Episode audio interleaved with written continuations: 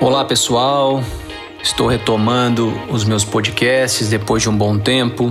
E o tema que eu me reporto ao dia de hoje, ao reinício, ao recomeço, é um tema que eu tenho meditado e tenho procurado entender para poder, de alguma maneira, com as palavras de hoje, chegar até vocês.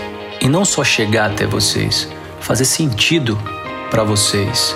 Então o tema de hoje é: o seu comportamento definirá como o mundo se lembrará de você, ou seja, como você se comporta diz quem você é. Sim, as pessoas lembram mais de comportamentos do que de palavras. E digo mais, eu peguei esse trecho de um livro que eu gosto muito de um grande autor. Ele diz assim: que em uma festa da nobreza espanhola, Dom Diego, um dos ilustres presentes, foi o orador da noite. Ele falou sobre a importância da unidade da nação da ajuda aos mais pobres, combateu os impostos exagerados e, por fim, levantou recursos para a nobre causa da noite. Vinte minutos após o discurso, o garçom que o servia deixou cair champanhe em seu terno italiano. O comportamento de Dom Diego foi tão chocante que cancelou na mente dos convidados todo o seu lindo discurso. O garçom foi humilhado. Os gritos de Dom Diego foram ouvidos dos quatro cantos do palácio. Enfim, fale pouco e se comporte mais. A mente humana é a mais complexa de todas as espécies. Ela cria pensamentos que determinam comportamentos.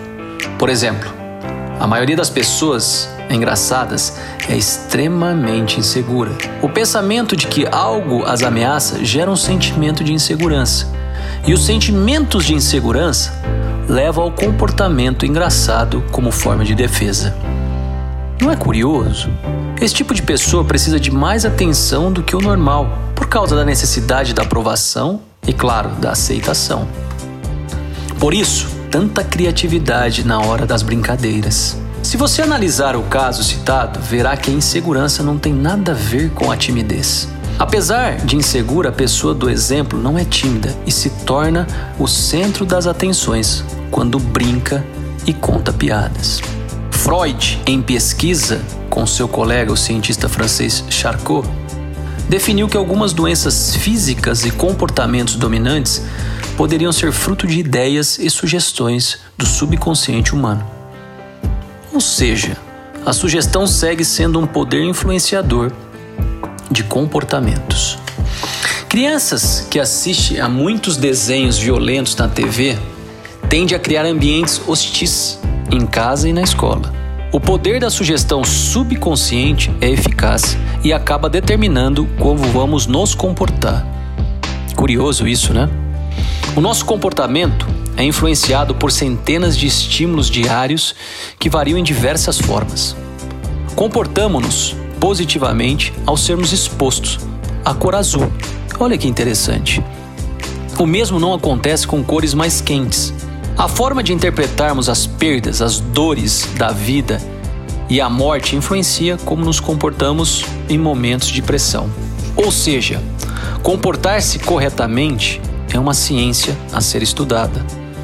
Qual o comportamento correto? Não confunda o comportamento humano com princípios, que são imutáveis, ou com a moral e a ética, que são códigos milenares de conduta. Comportamentos sem treinamento é imprevisível. Homens de princípios traíram suas esposas. Pessoas com moral alta desviaram dinheiro da empresa na qual trabalhavam. Comportamentos sem treinamentos, eu insisto, é imprevisível. O mau comportamento é a materialização de um desvio de conduta, da quebra dos códigos de ética. É o descontrole interno, exposto para que todos vejam. O seu comportamento sempre deverá ser compatível com a sua ICP, ou seja, sua ideia central permanente. Se você não definiu o seu propósito na Terra, dificilmente definirá o seu comportamento mais adequado. Quando a sua ideia central permanente é clara, não há dúvidas de como você deve se comportar, independente da sua situação. Por isso, pensar é uma arte que devemos prezar pois a construção dos pensamentos é influenciada pelo nosso propósito. A soma desses fatores expõe quem somos, ou seja, da forma que verbalizamos, demonstra quem somos nós.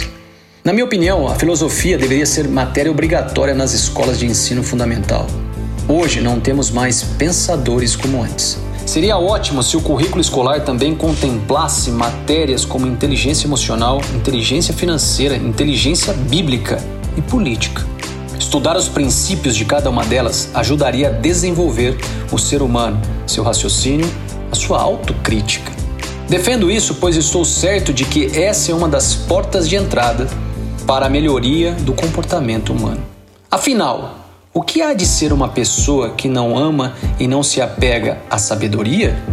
Sem inteligência supracitada, como resgataremos as gerações futuras de caos previstos?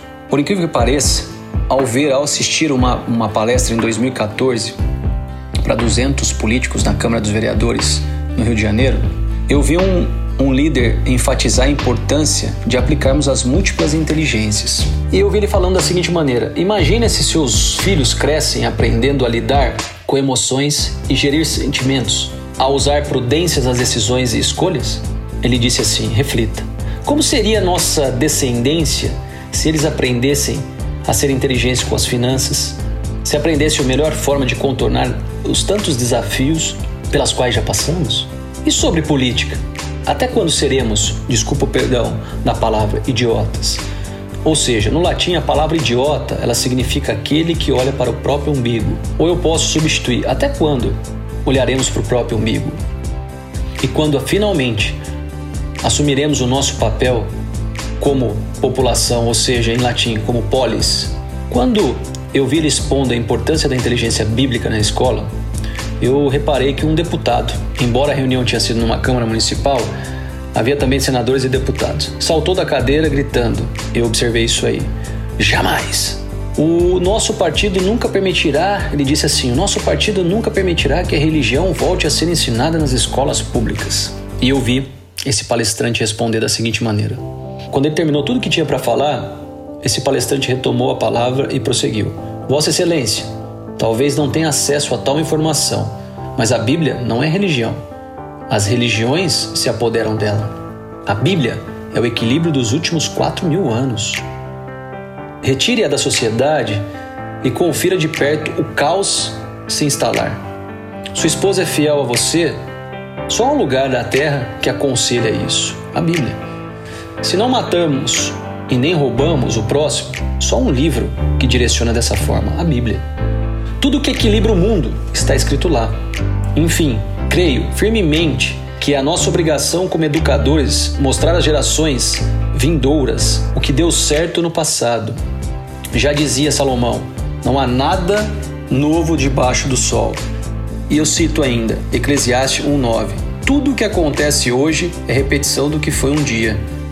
Para prever o futuro, basta estudar o passado e entender o presente. Se fez sentido para você, compartilhe. Pois, não esqueça, a forma de verbalizar, de se comunicar, diz quem você é. Um abraço e até a próxima.